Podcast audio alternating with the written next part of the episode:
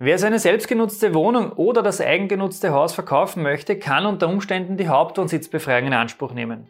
Unter welchen Voraussetzungen damit ein steuerfreier Verkauf eurer Immobilie möglich ist und was ihr dabei beachten müsst, das erfährt ihr in diesem Video. Also unbedingt bis zum Schluss dranbleiben. Ihr könnt euch dadurch nämlich sehr viel Geld sparen. Wer Steuern versteht, kann Steuern sparen.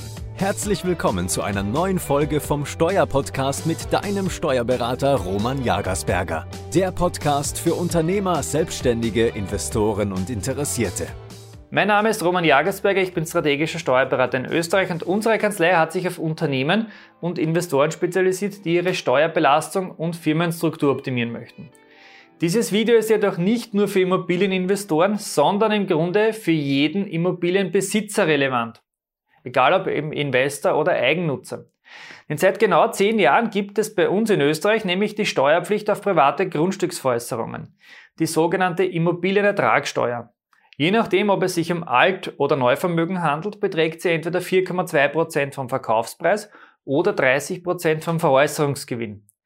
Wenn ihr mehr rund um die Immobilienertragssteuer wissen möchtet, schaut euch dieses Video hier an. Hier habe ich bereits alles Wissenswerte rund um die private Grundstücksveräußerung zusammengestellt. In diesem Video schauen wir uns jetzt die Hauptwohnsitzbefreiung genauer an.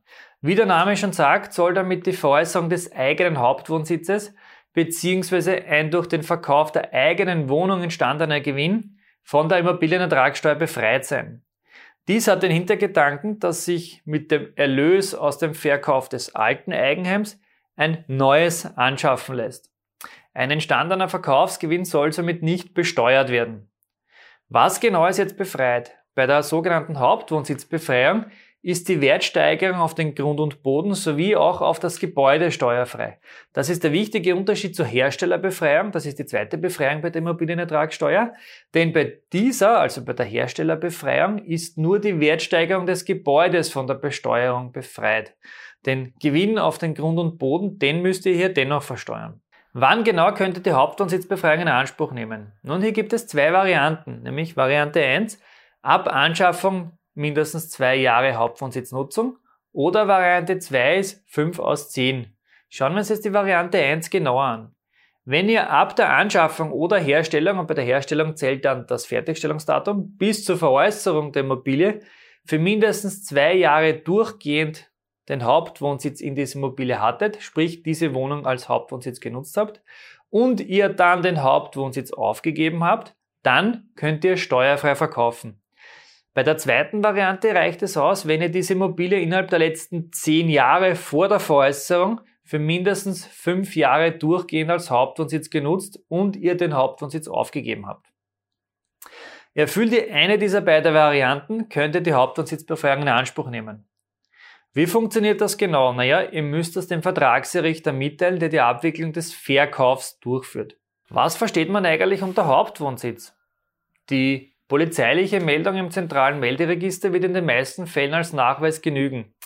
Es wurde jedoch bereits ausjudiziert, dass die Meldung im ZMR nur Indizwirkung hat. Das bedeutet, ihr könnt auch die Hauptwohnsitzbefreiung unter Umständen in Anspruch nehmen, wenn ihr in dieser Wohnung gar nicht den offiziellen Hauptwohnsitz gemeldet hattet.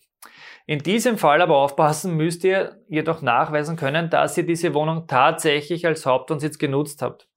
Dies müsst ihr dann anhand von entsprechenden Belegen glaubhaft machen können.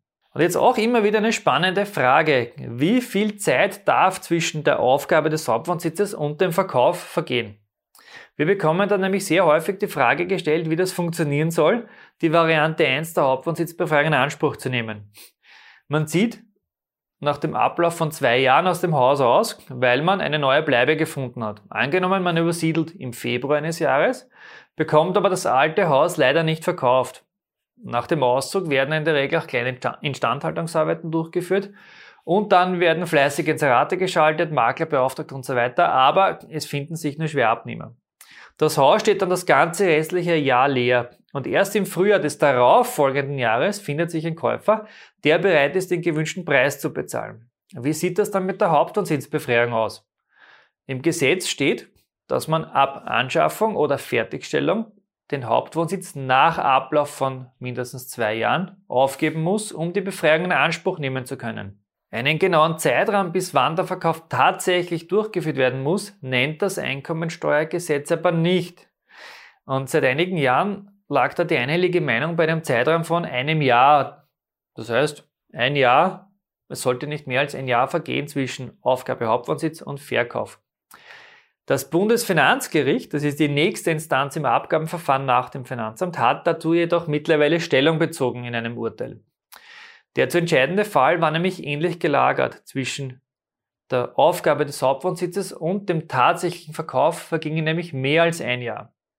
Das Bundesfinanzgericht, also das BFG, hatte jedoch die Anwendung der Hauptwohnsitzbefreiung bestätigt, da es eben keine bestimmte Frist im Gesetz gibt, innerhalb derer die Immobilie veräußert werden muss.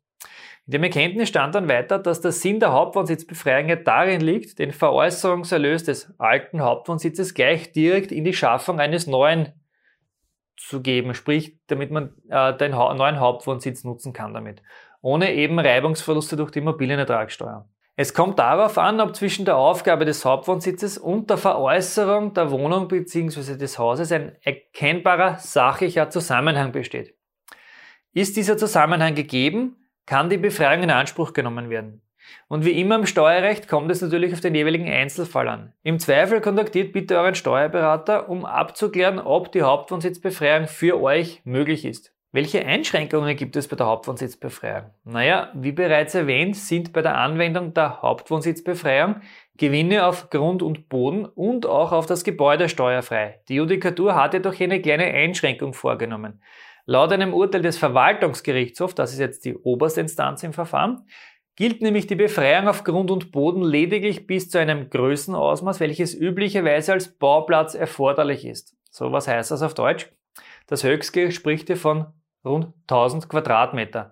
Bei Veräußerungen von größeren Grundstücken müsst ihr für den überschießenden Anteil des Grundstücks dennoch Immobilienertragssteuer zahlen. Aber wie gesagt, nur auf diesen überschießenden Anteil des Grundstücks. Und ein weiterer wichtiger Tipp für alle Mieter bzw. Eigentümer von Genossenschaftswohnungen bzw. ehemaligen Genossenschaftswohnungen. Bei der Variante 5 aus 10, also mindestens 5 Jahre durchgehend Hauptwohnsitz innerhalb der letzten 10 Jahre, müsst ihr während der Hauptwohnsitznutzung nicht Eigentümer dieser Immobilie gewesen sein.